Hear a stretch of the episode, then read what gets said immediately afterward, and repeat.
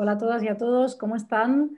Hoy tenemos como invitada a Anabel eh, Lorente, pedagoga y activista en redes. Anabel, tenemos muchas ganas de, conversar contigo, así que bienvenida. Y bueno, nos gustaría, pues nada, empezar un diálogo un poco con, Ezequiel de Faro Digital eh, y ambos en, la Universidad de Barcelona y tratar un tema que los tres, ¿no? desde distintas perspectivas, el de la ONG, la investigación, la docencia y el activismo, ¿no? Estamos, estamos tratando y estamos pues, a la vez muy preocupadas, ¿no? Que es el tema de las redes sociales. ¿Qué pasa más allá de las pantallas?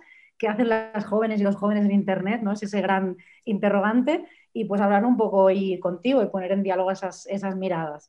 Pero primero, Anabel, ¿cómo estás? ¿Cómo has estado este año tan atípico y qué te ha dejado esta pandemia? Si nos ha dejado algo bueno, ¿no? Si has aprendido algo, pues ¿qué, qué ha sido durante este año? Pues es complicado, ¿no? Eh, porque no han pasado como muchas cosas sin haber pasado muchas cosas.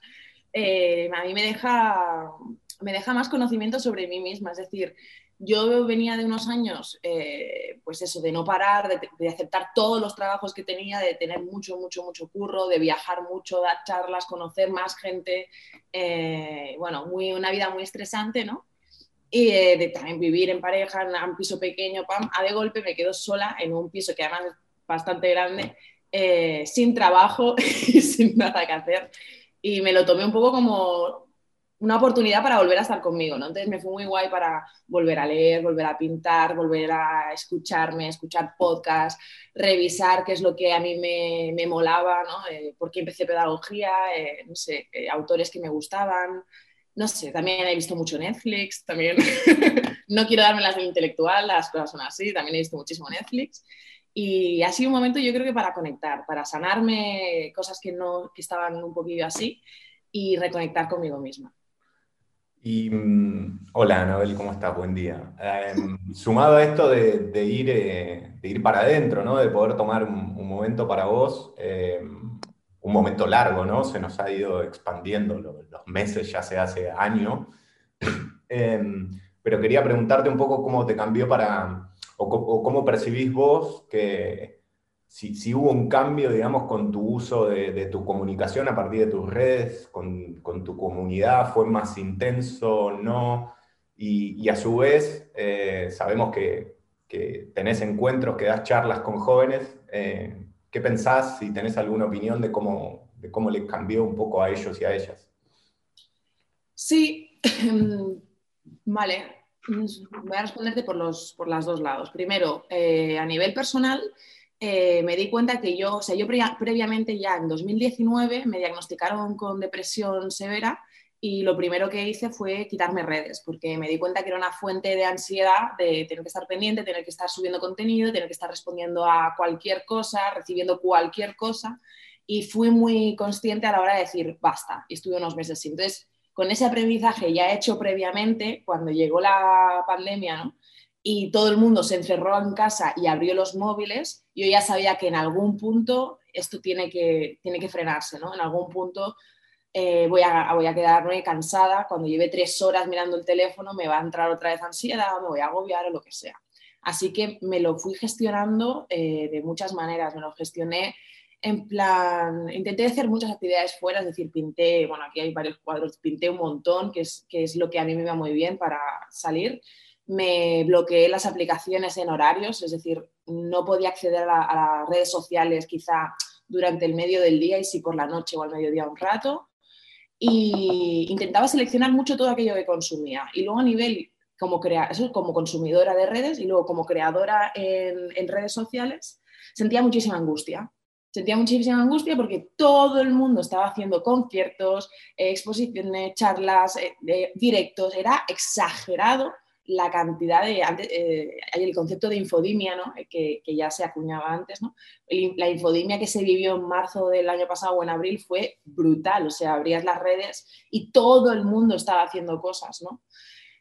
Y a mí me dio por quitarme las redes, entonces otra vez estuve unas semanas quitándome las redes, luego volví y escribí, por ejemplo, un artículo para Código Nuevo, que es un medio digital, sobre cómo los artistas se han visto eh, transformados en máquinas de crear contenido, ¿no? Eh, eh, gratuito además. Entonces reflexioné mucho sobre el tema y me mantuve más hacia un lado. Es decir, durante esa época no quise generar más ruido y ahora sí que estoy quizá más activa creando contenidos, también porque ahora me los pagan y antes no quería hacerlo gratis. Em, pero creo que lo supe gestionar bien. Se ha ido. ¿Para qué se ha ido? Ya volverá. Em, te respondo si quieres lo de los jóvenes. Ah, lo de los jóvenes, sí. Lo de los jóvenes. Lo de los que, que, tú estás más al caso que yo también, porque también te, dedicas al ámbito. Eh, lo de los jóvenes, em, básicamente yo lo que sentí es que necesita, o sea, por una parte sentía que el discurso es positivo porque necesitan un espacio de sociabilización que no están teniendo, por lo tanto, que lo Raquel. Es que no da puerta, cosas de, cosas de trabajo es lo que hay, correos. Perdón. No, no, ya estábamos hablando de, los jóvenes, de cómo les, o sea, de, todo este tiempo de pandemia, cómo, cómo, realmente les afectaba a los jóvenes el, tener todos esos recursos, ¿no? Y yo le decía a Ezequiel, y a ti en la ausencia, que siento que hay como dos líneas, ¿no? Una que era positiva, porque de golpe sí que les estamos dando un espacio de sociabilización, porque para que no se queden en casa con papá y mamá, que eso es muy frustrante, ¿no? Eh, sobre todo depende de qué familias, lo que hablábamos el otro día, Raquel, que cada casuística déjala ir, ¿no? Y por otro lado, estamos fomentando un tipo de inercias eh, eh, que, se dan y que los jóvenes realmente no tienen una preparación psíquica para gestionar. Es decir, nosotros quizá, como hemos vivido la, diferencia entre vivir con redes y vivir sin redes, podemos comparar y hacer ese cambio de gestión, pero ellos ni siquiera tienen ese espacio para planteárselo, ¿no? Entonces también han surgido demasiadas problemáticas eh, vinculadas, que hay mucha investigación, creo, alrededor, sobre todo en Estados Unidos. Claro, ahí te quería agregar, em, a partir de lo que contás vos que te sucedió eh, respecto a la, infoxicación, ¿no? Eh, ¿Crees que, que, es una competencia o una habilidad importante para desarrollar, sobre todo los más jóvenes, pero me parece que todos en, en la sociedad, esto de poder saber desechar la información, o sea, más que antes quizás era el desafío acceder a la información, ahora accedemos a una abundancia de información tremenda. ¿Puede ser como un, nuevo, nuevo talento saber decir esto a la papelera de reciclaje?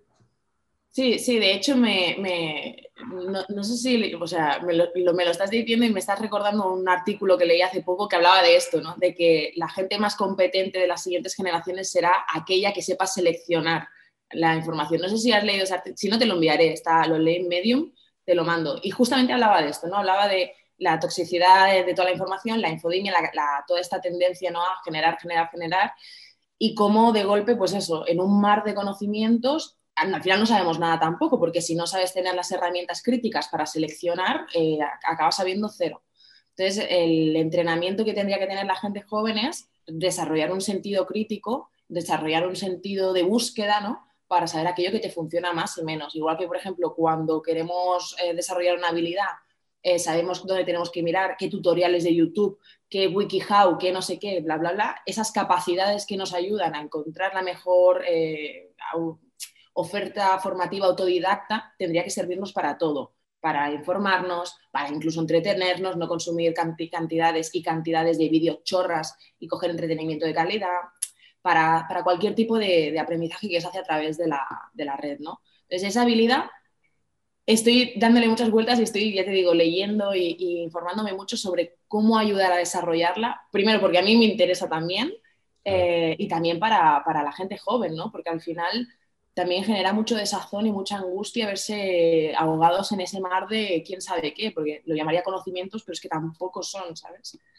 Raquel, en esto que no es una entrevista, sino un diálogo, a ver qué, qué opinás vos como profe e investigadora. Em, escuchando la Anabel se me, se me viene a la cabeza el, el, hecho de mm, como ver dos grandes maneras distintas, ¿no? Como una dicotomía en la manera de acceder al conocimiento.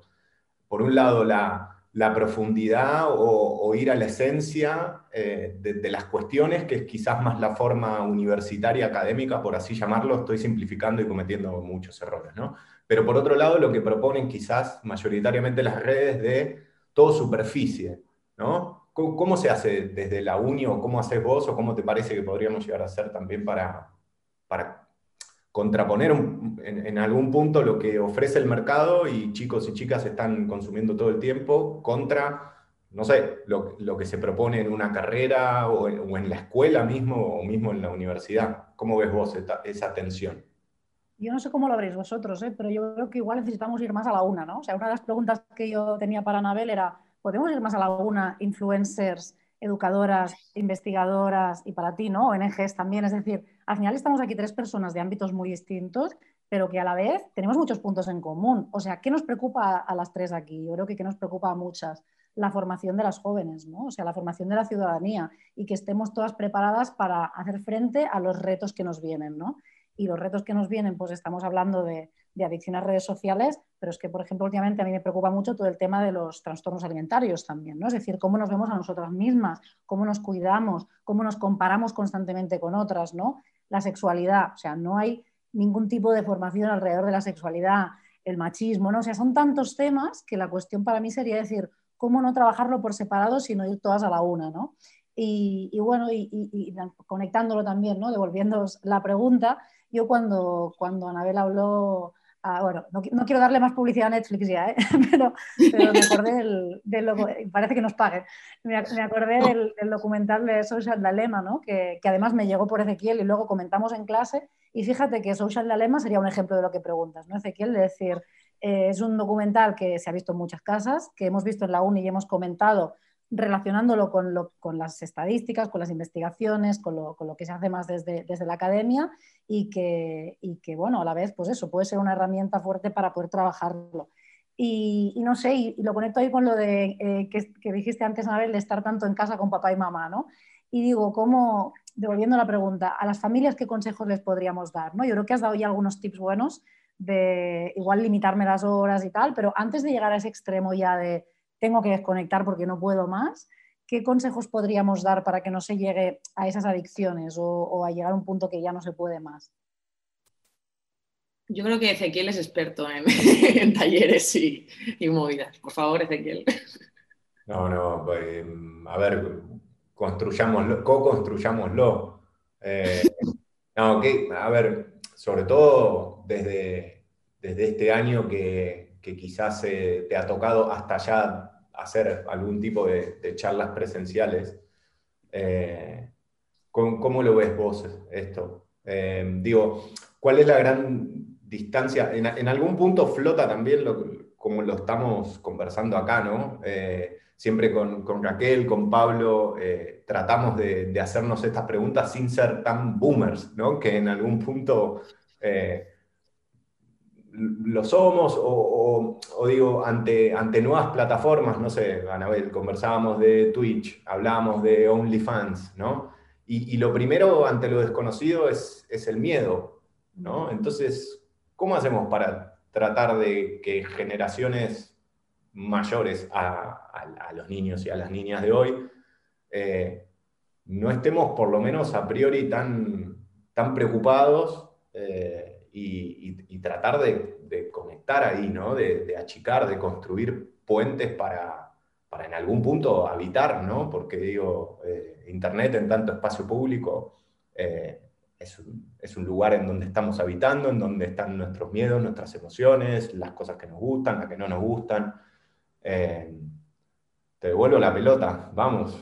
también es como el cómo conectar con ellas, ¿no? O sea, cómo como, adultos, que nos guste o no, cada vez vamos a ser más adultas y más adultos, cómo seguir conectando con las jóvenes, con, lo que les preocupa, qué consejos darles. O sea, un papá o una mamá que ya tienen los móviles a los 10 años a veces, ¿qué, hacemos? ¿Le damos el móvil y adiós o qué, podemos hacer?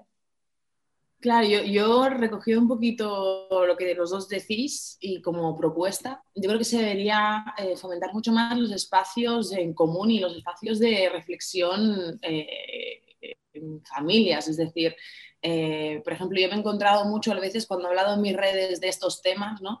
Eh, curiosamente, la gente que me responde no es las chicas jóvenes, es hombres mayores de 60, 50 años en plan, Anabel, eh, tenemos esta movida y tengo, estoy con una AFA, una asociación de familias de la escuela, y es que cada fin de semana hablamos de lo mismo, ¿no? de cómo lo hacemos, cómo lo hacemos, cómo lo hacemos.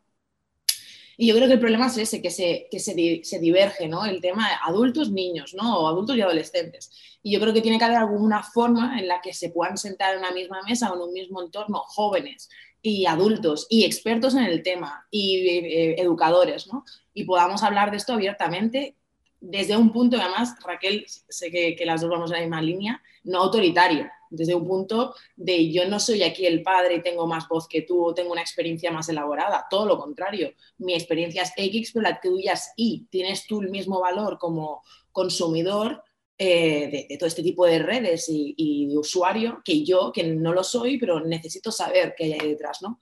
Yo me encuentro, desgraciadamente, eh, mucho con la figura de de que me digan, es que tú eres influencer y es como, no, yo no soy influencer para empezar, influencer es otro tipo de personas, influencer es aquella persona que realmente vive de su exposición pública y yo no vivo en mi exposición pública, yo soy creadora audiovisual, hago vídeos de humor, hago tonterías, hago charlas, eh, hago animaciones, hago lo que me apetece, pero no soy influencer, no crearé algún tipo de influencia porque me siguen miles de personas, sí, pero no lo soy.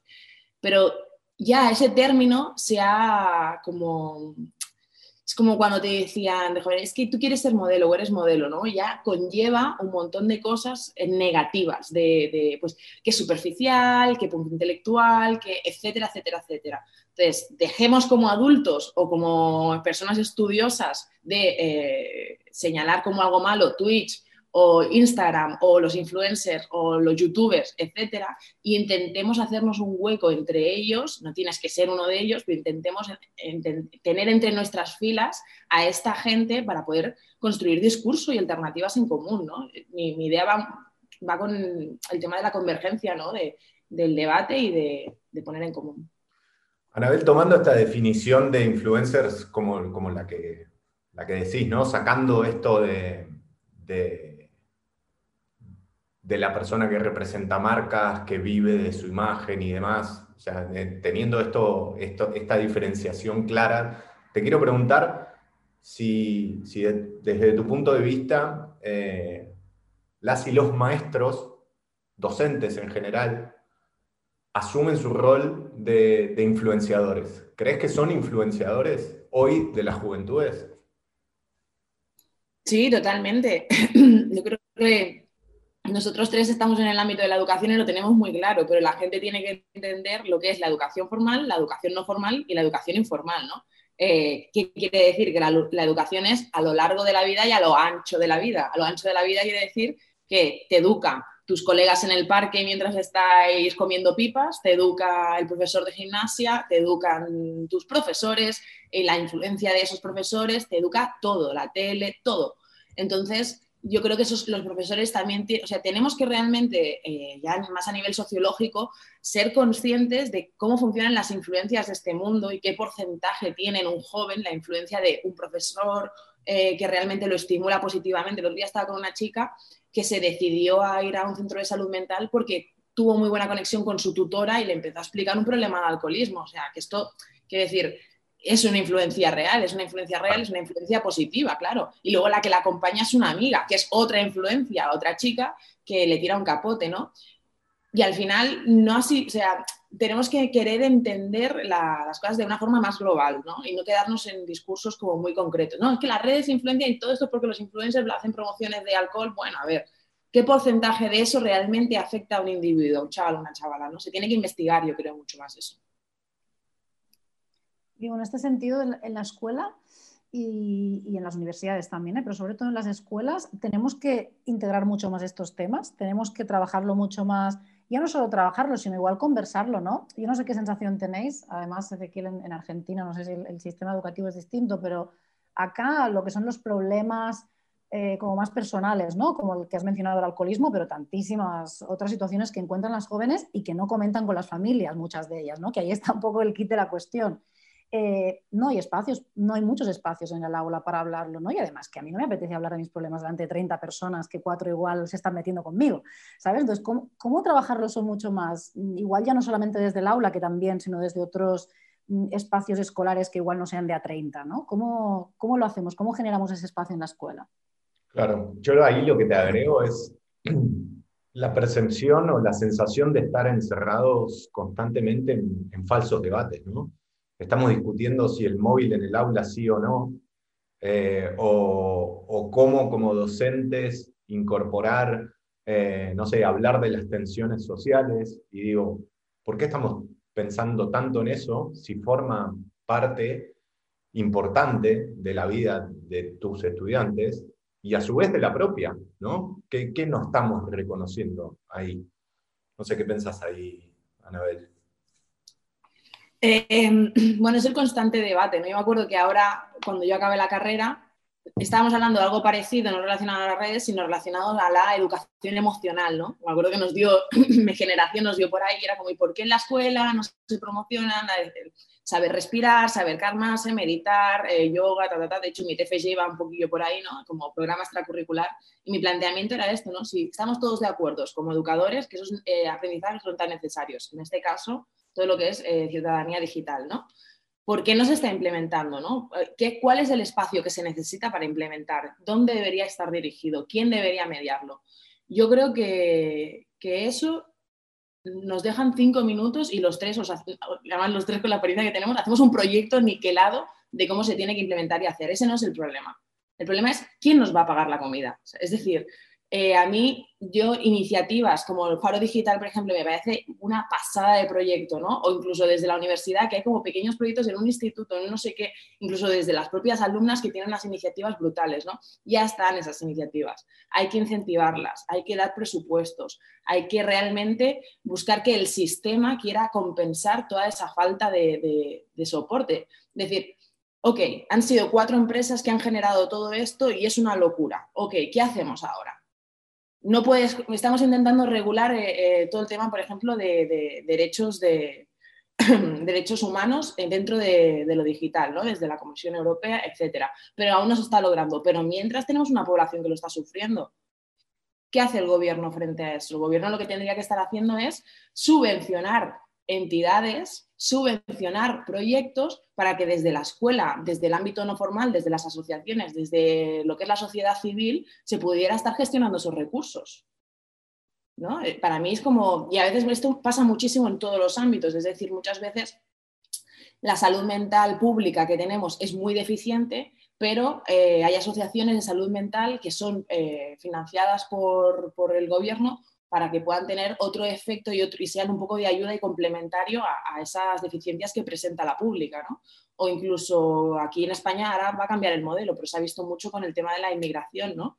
De golpe llegan un montón de chavales que el sistema no está preparado para acogerlos y tampoco los pueden devolver, porque no pueden hacer devolución en caliente hay un montón de asociaciones que se encargan de tener pisos, de recuperar a estos chavales, de gestionar y mediar todos los conflictos que hay, de salud, sociales, etcétera. Pero claro, estas asociaciones están financiadas por el gobierno. Por lo tanto, lo que yo creo que es la solución es una financiación real a proyectos sociales de, ámbito digital, de ámbito de ciudadanía digital, como es el caso de Faro, por parte de entidades públicas. Bueno, entidades no, administraciones públicas. Claro.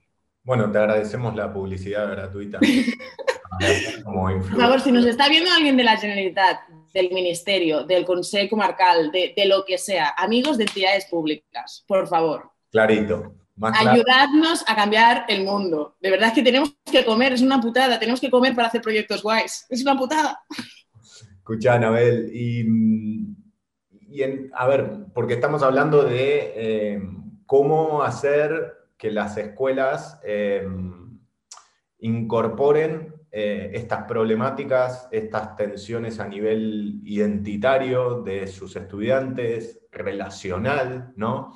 Ahora, cuando llegamos a, la cuestión de, desafíos, ¿no? de riesgos, de, amenazas en algún punto, sin caer en, un, en una visión muy eh, tecnopesimista ni, ni nada de eso, ¿Cómo, ves la cuestión de, la gestión de esos desafíos? Digo, ¿cómo, hacemos para eh, empoderar, por un lado, a las chicas y a los chicos y que cuando les suceda algo que, digamos, que los afecte, que los vulnere sus derechos, em, ¿crees que están las condiciones? O sea, ¿tenemos a dónde recurrir eh, desde la escuela, desde la justicia y demás? cómo ves esto? Em, yo veo que a nivel, o sea, actualmente cuando hay, este tipo de, situaciones, ¿no? Por ejemplo, se suelen dar en centros educativos. Por suerte, algún grupo de chavales o chavalas confía en su tutor, tutora y se lo explica. El tutor, tutora se encuentra sin recursos, o sea, eh, porque tampoco sabe hacia dónde dirigirse, porque tampoco hay una formación específica, específica en este ámbito, ni hay una entidad a la que redirigir, ¿no?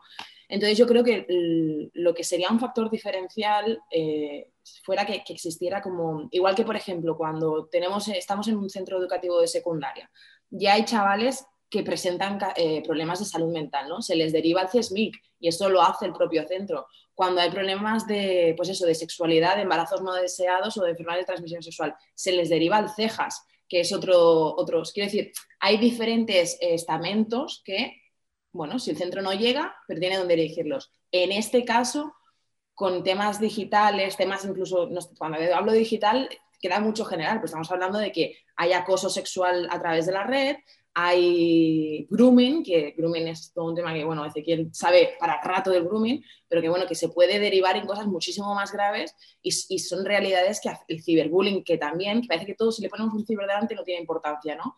Y no es verdad, y ocurren cosas muy heavies que por ser en la red no se le está dando la importancia que tienen. Pero eso es lo que genera que cuando las cosas se van de madre y llegan al aula, llegan al centro, nadie sabe qué hacer. Y no hay un dispositivo en, activo para generar el protocolo, para derivar allá a los chavales y hacer un tratamiento, una intervención social más cercana. Por lo tanto, mi respuesta es no, no, se está, no hay nada ahora mismo, pero sí podría llegar a ver, y debería. Cuando habláis sobre grooming, sexting, bueno, sexting no tanto como problemática, ¿eh? pero digamos que, a veces me imagino, no sé si, si peco o no, ¿eh? pero como esto ya sucede ¿no? presencialmente, ok, estamos ahora como en la, era digital y pasa también por lo digital y por lo virtual, ¿no? Pero es algo que, que ya pasaba, aunque cambian obviamente los términos, eh, ya pasaba presencialmente y sigue pasando, ¿no? Presencialmente hablas de acoso eh, acoso escolar, por ejemplo, y sí, pasa en las redes, pero pasa también en la escuela, ¿no? No sé, a mí algo que me, que me, que me gusta mucho de lo que tú haces, le llamamos influencer o anti-influencer, llamémoslo como queramos, pero es que eh, este tipo de dinámicas, de situaciones, con True Story, con estas animaciones que haces, las, las muestras, ¿no? O sea, son cosas que usualmente están muy, muy escondidas y tú las muestras, ya sea en esa parte virtual como, no, como presencial. ¿no? Entonces, no sé, mm, ¿cuáles crees que son esas, esas, problemáticas, esas, dinámicas que se producen ¿no? relacionadas igual pues con, ya no solo con las redes, sino con el género, con, con otro tipo de desigualdades? ¿Y por qué crees que están tan invisibilizadas? ¿no? Me interesa mucho esa perspectiva tuya de, pues eso, ¿por qué están escondidas? ¿Por qué las muestras? ¿Qué pasa ahí ¿no? con todo eso? Premio a la pregunta más difícil que me han hecho esta semana, Raquel, te estás luciendo. Y es viernes, Hombre, que no ha sido fácil para nada, es viernes por la mañana, estoy pensando en la cerveza de la noche. no, eh, eh, no sé, yo creo que realmente a mí me sorprendió mucho cuando saqué True Story y la gente me decía, qué valiente, ¿no, tía? Y es como, no, qué valiente, no, lo que pasa es que yo soy muy cara dura, es algo que va muy conmigo entonces, mm, no era consciente de, que ahora ya, mirándolo con perspectiva, sí es verdad, qué valiente, hostia, eh, hablar de todas estas cosas que realmente son microviolencias a nivel macro, bueno, también pague las consecuencias, ¿no? Que ya lo sabemos todas, eh, que la sobreexposición a mí me costó bastante, bastante caro. Em, pero sí que creo que, deben, haber otros formatos, y lo hablábamos el otro día en tu asignatura de, de narrativas eh, digitales, debe haber formas eh, en las que la gente puede hablar de sus relatos, puede eh, plasmar en lo digital realidades sociales muy, muy crudas, ¿no? pero, que, pero que están, eh, sin tener que pasar por la, exposición propia, ¿no? que es lo que me pasó a mí. ¿no? Que True Story habla de mis historias y habla de, mi acoso, habla de, de, todas las violencias que yo he sufrido, etcétera. Pero claro, también te digo, a nivel como artista audiovisual, también soy consciente de que la primera persona es la que mejor funciona, es la que la gente más empatiza. Pero yo creo que deberían haber más laboratorios de investigación sobre estos temas, de cómo acercar realidades sociales, eh, pues challenging, muy, muy, como muy desafiadoras o desafiantes para la sociedad, cómo acercarlas al grosso, ¿no? Porque además eh, a mí me pasa mucho de que yo estoy acostumbrada a, o sea, yo vengo de un background bastante, bueno, de, de la exclusión social y tal, y me doy cuenta que a veces explico cosas a mis amigos de ahora, ¿no? De la universidad y posuniversidad y se tiran las manos a la cabeza, en plan, ¿cómo que ah, de pequeña tenías que cenar cosas de sobre porque no? Bueno, es que esto pasa muchísimo, es que, es que no me hagas sentir a mí como el bicho raro que, no, no, yo, yo soy una pequeña representación de miles de personas que no, no que lo pasaron como yo, que siguen, que aumenta, que, esta gente cada vez es más, o sea, la cañada real, es decir, hay un mogollón de situaciones de que se están vulnerando los derechos humanos por desigualdades sociales que no las estamos viendo. ¿Pero qué estamos viendo? ¿Dónde le estamos poniendo nuestra atención? Estamos poniendo nuestra atención a las pantallas, ¿vale?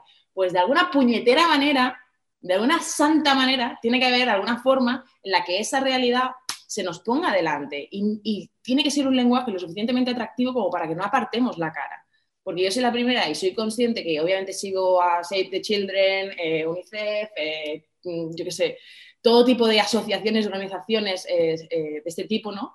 Y claro, a veces ves cosas que es como ¡buf! Y, lo quitas. Tenemos que encontrar una narrativa que acerque a las personas y que quieran y que, y, que, haga que se quieran implicar. En, volviendo a nuestro story y, y cierro, lo que más me gustó es que mm, mucha gente, muchos hombres me escribían, escribían públicamente porque dio mucho para debate, escribían públicamente y decían, hostia, yo no conocía esta realidad. Pero en lugar de coger y decirte, porque eso también lo recibí, eso es mentira, porque no lo he visto y no lo he vivido, lo que he hecho es llamar a mi madre, llamar a mi hermana, hablar con mi pareja. Y de golpe me han dicho, sí, esto lo viví a los 17, lo viví a los 15, lo viví a los 24, lo viví antes de ayer. Es decir, eh, abrir esos espacios de debate, abrir esos espacios de empatía y de poner en común, ¿no? Y también eso por una parte y la parte catársica de las chicas de decir, wow, es que yo sufrí esto exactamente igual de pequeña, he visto esta historia, me ha impactado, pero es que he abierto 200 comentarios que hay con 50 historias más así y he sentido, ¿sabes? Como, ¿sabes? Como cuando vas a grupos de ayuda mutua, que de golpe te vas como muy cuidada, muy querida, pues he conseguido eso a través además de algo digital, ¿no? Tenemos que ser mucho más inteligentes que el sistema y generar esos espacios. Ya está. Bueno, he hecho un speech de, Obama. sí, me encantó, ¿eh? perdón que me, que me acuerdo, Ezequiel, pero solo quería comentar algo, ni preguntar, ¿eh? pero me recordaste una vez que incorporamos un juego en clase en formación de maestras en el último curso eh, que se llama Deconstruyete, al que ahí sí le hago, le hago publicidad porque es un, un, gran juego que se creó desde una investigación en Chile pero sobre, sobre violencia de género pero que, bueno, mm, fue creado desde una investigación, pero se hizo de una manera, desde un formato, ¿no? Que permite lo que tú estás diciendo. Fíjate que ni es digital o virtual, pero sí lo permite, ¿no? Y estábamos viendo como distintas escenas, ¿no? Distintas historias que habían pasado, que si te fijas tiene ahí un punto de relato también. Y había, éramos 10 chicas y un chico, porque, bueno, es educación, ¿no? Cuidados, mujeres, qué remedio. Y había un chico y se quedó fascinado y dice, pero ¿eso os pasa a las mujeres? ¿En serio vais conmigo por la calle cuando volvéis de fiesta? Y yo, hola, ¿en qué mundo vives? A todas, o sea, no hay excepciones, ¿no? Entonces, no sé, como que realmente empatizo mucho con esto, ¿no? De buscar otros formatos, buscar otras maneras de hacer mm, llegar, pues eso, ¿no? Desde las clases, desde las redes, desde todos lados, a generar estas conversaciones y a sacar el velo, ¿no? De, todo esto que pasa y que está tan oculto. Sí, y aparte, a ver,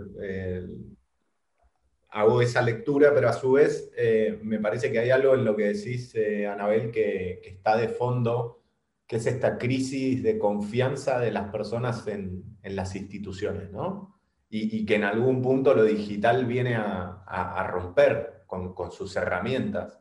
Eh, y, me parece súper valioso ese desafío de, de intentar desde las narrativas, desde las cuentas, desde nuevas maneras, Creo que ahí está la, potencialidad de estas herramientas y otras también, ¿no? ¿Por qué, ¿Por qué, no ser creativos e intentar de, no sé, me acuerdo, ¿te acordás Raquel cuando conversábamos con Marina Garcés y que decía, ¿cómo puede ser que la educación en pandemia netamente o solamente pueda ser a través de lo digital? Digo, existe el correo, no sé, existen cuestiones comunitarias que, podemos valer de esas, ¿no?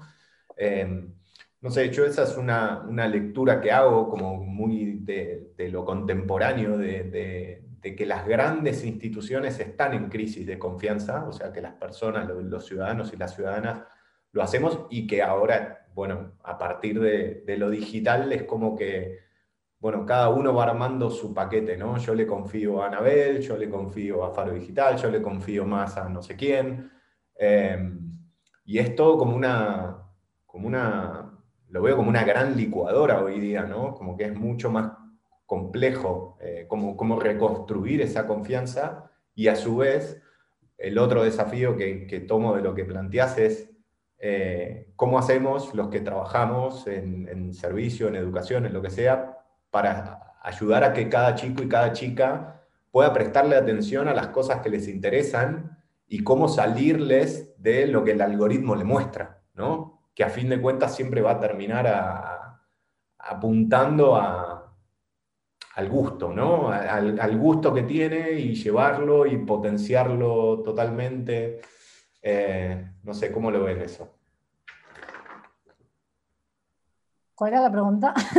No, no, fue, más bien un pensamiento. Si quieres, le, alargo un poquito más a lo que ha dicho Ezequiel, que ya lo, he pillado, ya, he pillado cómo, cómo, construye las preguntas, que es, es, muy divertido. Ya lo pillado, ya sé por dónde va. Te, te, lingo un poquito y te lanza la pelota a ti, Raquel, si quieres. Vale. Eh, eh, yo me quedo con la parte de, eh, bueno, o sea, todo, claro que o sea, tenemos la misma narrativa los dos, y sobre todo la idea, me ha gustado mucho, yo estaba a punto de apuntármela, de cómo competimos contra el algoritmo. Claro, es como, ¿cómo competimos contra el algoritmo? Es que es muy complicado. Entonces, yo cuando pienso sobre ello ¿no? y pienso en, desarrollar proyectos, ya ni siquiera pienso en, en, competir contra el algoritmo, porque no, o sea, yo he vivido el algoritmo de, como creador audiovisual, como, o sea, realmente tengo mucha vinculación con redes y sé que, que el algoritmo es mucho más inteligente que nosotros y, y, lo siento, pero es así. Lo que sí quiero es que, o sea, a mí me ha tomado bastante tiempo investigar cómo funciona este tipo de sistemas y este diseño de esas tecnologías y quiero que los chavales lo sepan. Es como, me da igual si te pasas 72 horas al teléfono, pero quiero que sepas por qué te pasas 72 horas al teléfono. Quiero explicarte, quiero hablarte de Jaron Lanier, quiero hablarte de Snowden, quiero hablarte de cómo este sistema está tejido. Igual que cuando eh, igual que, por ejemplo, a mí me pasa mucho antes, cuando trabajaba más con chavales, era como, ¿por qué te piensas que acabas comprando esto y no esto? Porque hay una psicología aplicada en marketing, hay un no sé qué, hay un no sé cuántos, y la gente, cuando realmente se ven como títeres ¿no? de, un sistema o de, de, varios sistemas, empieza a reaccionar. Porque una vez, es lo típico, bueno, la frase que se dice, una vez tienes el conocimiento no puedes ya no tenerlo, ¿no? Pues una vez sepas cómo funcionan las redes sociales, cómo se gestionan estos algoritmos, dónde han nacido y qué es lo que quieren de ti, luego, si quieres decidir hacer el mismo consumo de redes, adelante, pero al menos ya sabes en, qué tipo, en cuál es tu lugar en esta cadena, ¿no? En esta jerarquía. Raquel. Te la, te complejizo un poco más, Raquel, porque te lo llevo a lo que te debe pasar a, a vos eh, cada, cuando te tocaban las clases presenciales? En lo virtual quizás ni lo ves porque están tus alumnos con las pantallas apagadas, ¿no? con la cámara. Eh, pero digo, en esta competencia por la atención, y, y, coincido con Anabel, ¿cómo vas a competir contra un algoritmo que es mucho más inteligente que cualquiera de nosotros, sucios, mundanos? Eh, limitados e imperfectos, ¿no? Son máquinas que tienden a la perfección y en algún punto que saben que si a mí me gusta el color azul, va el color azul, ¿no? Pero después caen en la clase de Raquel, ¿no? Caen en la clase de un docente. ¿Cómo haces para, para personas que están tanto tiempo expuestas a, a esta dirección de la atención, ¿no? A, a dirigirte acá, o sea, estás en YouTube y el botón derecho va a eh, a mostrarte lo que más te va a enganchar. ¿Cómo hace un docente para por lo menos un ratito, unas dos horas o mucho menos que dos horas, eh, tratar de que ellos y ellas hagan un poquito de foco, ¿no? Claro, claro. A mí, a mí yo os, respondería que algo que me fascinó fue que después de tantos meses de clases online, volvimos dos semanas en, en Barcelona a dar clases presenciales. Nadie cogió el, móvil en clase en las dos horas. Nadie. O sea, yo estaba fascinada, todas las alumnas así. Y digo, uy, este año, pues muy interesantes mis clases, ¿o qué pasa? Están fascinadas. Y cuando les decías, ostras, qué atentas y qué calladas y qué, qué os pasa, ¿no? Es que echábamos tanto de menos esto, echábamos tanto de menos vernos, hablar. Después, aunque no podamos ir a tomar algo, da igual, encontrarnos después que, que el encuentro sea auténtico, ¿no? O sea, que no todo sea a través de la pantalla. Entonces, es como que por un lado sí, os doy totalmente la razón en que el algoritmo nos, come la atención y, que vamos, que hay que hacer un esfuerzo para que no sea lo primero y lo último que vemos cada día, ¿no? el, móvil. Pero que a la vez, eh, cuando salimos de ahí dices, hay vida, o sea, no sé, no sé cómo estáis vosotros, pero, pero yo estoy 10 horas delante de la pantalla cada día. Cuando salgo es como, por Dios, basta ya, ¿no? Entonces yo creo que sí, que, que bueno, que por un lado es evidente, ¿no? Que, que tiene que haber esa conciencia, totalmente de acuerdo con Anabel, pero a veces yo creo que estamos más cansadas de lo que igual somos conscientes de tantas redes y de tantas pantallas. No lo sé. Y por otro lado, yo no sé si igual hemos aprendido tantas cosas en lo virtual, pero que ahora necesitamos traer a lo local que un poco es lo que, por donde iba Marina, ¿no? que decías tú, Ezequiel, antes, que decía, ¿por qué todo tiene que pasar por Internet? Y yo no sé, yo en Internet aprendí tantísimo de culturas lejanas, sobre colonialidad, eh, sobre apropiación cultural, sobre abusos sexuales, violencia de género, aprendí muchísimo y ahora es como, vale, eso lo aprendí gracias a que Internet nos conecta con todo el mundo, pero ahora, ¿por qué no lo traemos a lo local? ¿no? ¿Y por qué no vamos al aula a la familia, en la casa, en los parques, ¿no? Hablar sobre esto.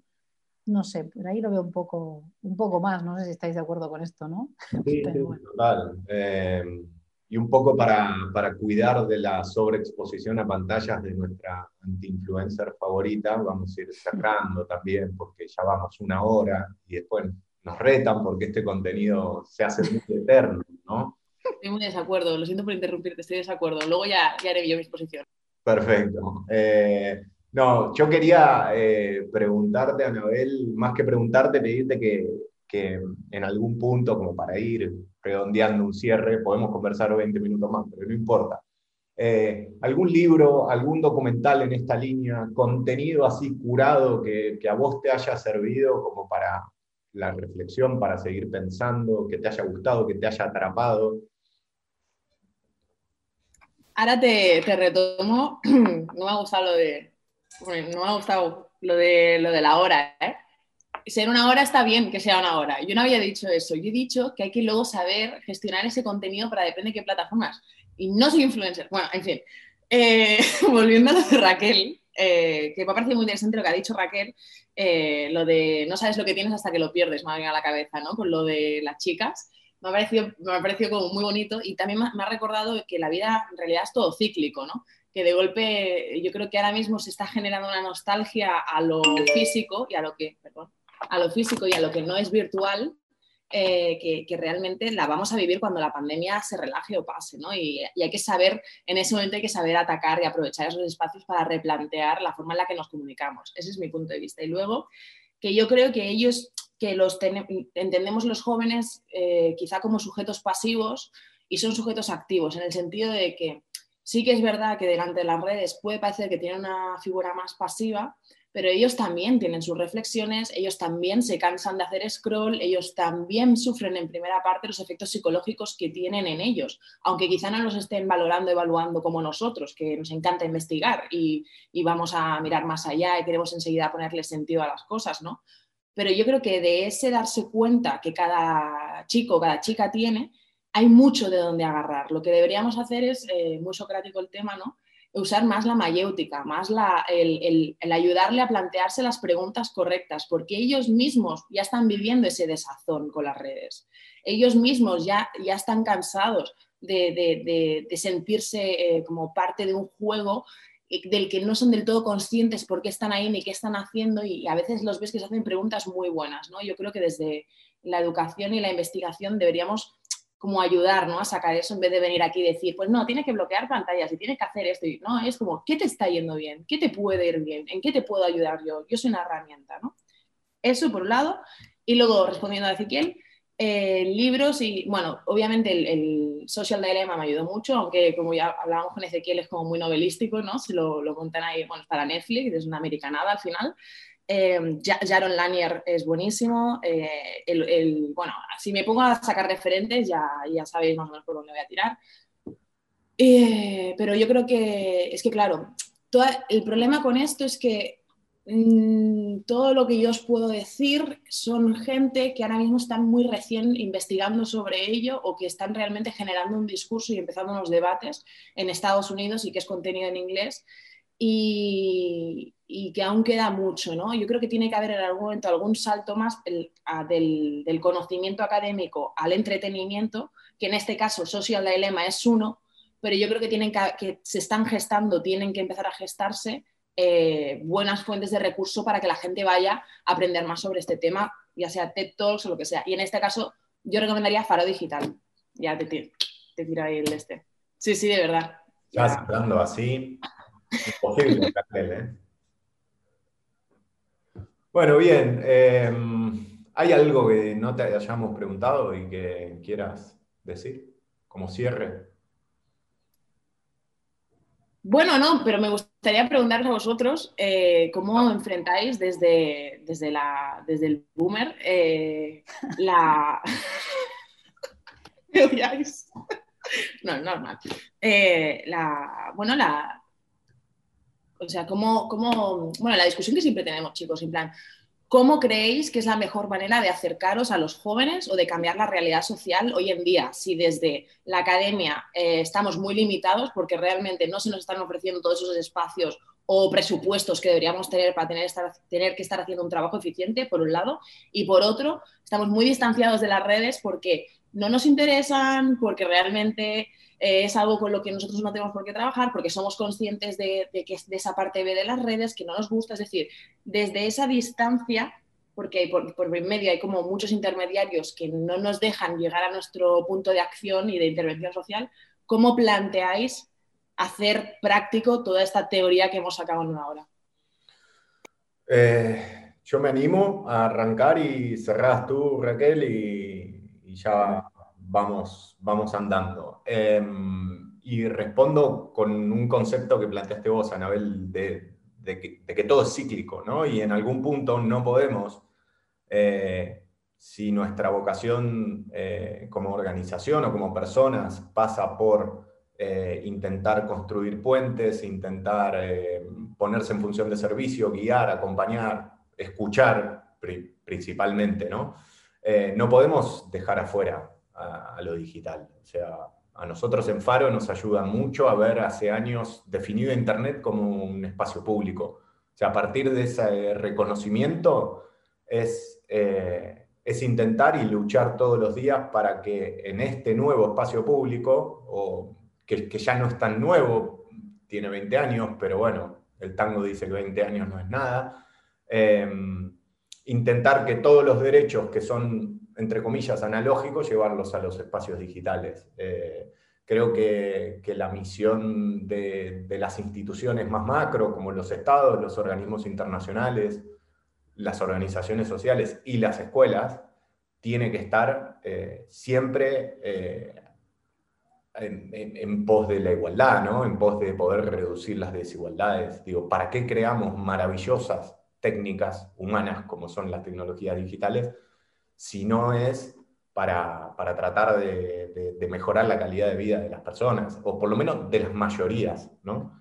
Eh, pero bueno, tiene, tiene toda una connotación política eh, y, que no siempre es la que predomina. Muchas veces predomina mucho más el mercado, las ganancias, y me parece que estas viejas instituciones que todavía sirven y un montón, tienen que ayornarse desde este lugar, ¿no? Desde hacer contrapeso y equilibrar un poquito. Hey, sí, está buenísimo. Ganen dinero, muchísimo dinero, porque lo que crearon es una maravilla. Pero también eh, me parece que hace falta avanzar mucho como sociedad en, en, el cumplimiento de los derechos y las posibilidades de, sobre todo de los que ya venían excluidos antes, ¿no? Y en algún punto los debates que a nosotros como organización social nos parecen súper interesantes, tienen todos que ver con el cruce entre inteligencia artificial y, un costado ético, ¿no? porque ya empezamos a ver por todos lados cómo la, última gran tecnología o la tecnología, entre comillas, más inteligente, que es la inteligencia artificial, refuerza sesgos y refuerza exclusiones preexistentes. Entonces, me parece que es súper complejo, pero, pero bueno, hay que, hay que siempre ir por más y no resignarse y salir de esta, un poco lo hacemos en broma, ¿no? Lo de, lo de ser boomer, ¿no? Eh, está buenísimo para poder eh, en algún punto ser conscientes, y, pero tenemos que activarnos, no estar sentados desde la silla diciendo extraño a la imprenta y a la radio y al diario de papel. No sé, Raquel. Yo tomo tu, respuesta más macro y me voy a lo super micro para todos y para todas. O sea, mis consejos o, mi propuesta, o, ya no para los demás, ¿eh? para mí misma, es que las personas adultas dejemos de juzgar tanto. O sea, estamos constantemente juzgando a las jóvenes. Esto no hay que hacerlo, esto no lo haces bien, esto no deberías hacerlo, esto deberías hacerlo así, esto estaría mejor así. ¿Por qué? Porque tú quieres como adulta. Bueno, pues no, deja de juzgarnos y pasa antes a entender. Me gustó mucho la idea de Anabel cerrando también y cogiendo algunas ideas para mí claves de escuchemos más a las jóvenes, no me canso de decirlo en todos los espacios que estoy y me mandan a callar, pero escuchemos más a las jóvenes y dejemos de juzgarlas, no solo escuchar, porque ¿qué pasa? Que si las estamos juzgando no nos lo van a contar, se van a callar. O sea, por eso hay esa distancia tan heavy entre familia, entre papás y mamás y tutoras y tutores y, jóvenes, ¿no? Porque las estamos juzgando y yo si me siento juzgada voy a contar algo de mí, pues no. Y por otro lado, y muy relacionado con esto, dejar de esconder nuestras miserias como adultas. O sea, todas, todas hemos recibido abusos, todas eh, nos hemos sentido una mierda porque nos han hecho sentir así, muchas nos callamos por miedo, eh, muchos eh, os, imponen un tipo de masculinidad, un tipo de, actitud que tenéis que tener. Muchas hemos hecho cosas y compartido cosas que después nos podemos arrepentir. O sea, ¿por qué ahora juzgamos a las jóvenes? No, enseñemos también eso, ¿no? Entonces yo creo que eso nos acercará un poco más a las jóvenes y no solo a las jóvenes, a todas las personas también más vulnerables, ¿no? O sea, en lugar de juzgarlas tanto, escuchémoslas, no las juzguemos y, enseñemos también lo que a nosotros nos ha pasado, seamos más transparentes. Y desde ahí, pues eh, nada, cerrar diciendo, a no ser que queréis apuntar algo más, que pues eso, me encanta la idea de escuchar, escuchemos más a las jóvenes, de favorecer espacios en común, o sea, esa me la, me la he apuntado y, y, me ha gustado mucho, además porque conecta con otras charlas que hemos tenido y, también una idea que recupero como así para cerrar, la de buscar maneras para compartir relatos que son invisibilizados, ¿no? o sea, contarlos mucho más y destapar, sacar ese velo y, contar. ¿no? Profe, ha cerrado espectacular, creo que es redondito. Así que, Anabel, agradecerte de corazón por este espacio, por abrirte, por compartir con nosotros, por habernos entrevistado en algunas partes. estas son las charlas que salen más lindas. Así que mil gracias. a vosotras, eh, vosotras y vosotros, por participar conmigo haciendo cosas. Eh, encantada de que me llaméis. Ya sabéis que las influencers no somos tontas, también tenemos carreras, estudios, investigamos, hacemos activismo, así que queda a vuestra disposición.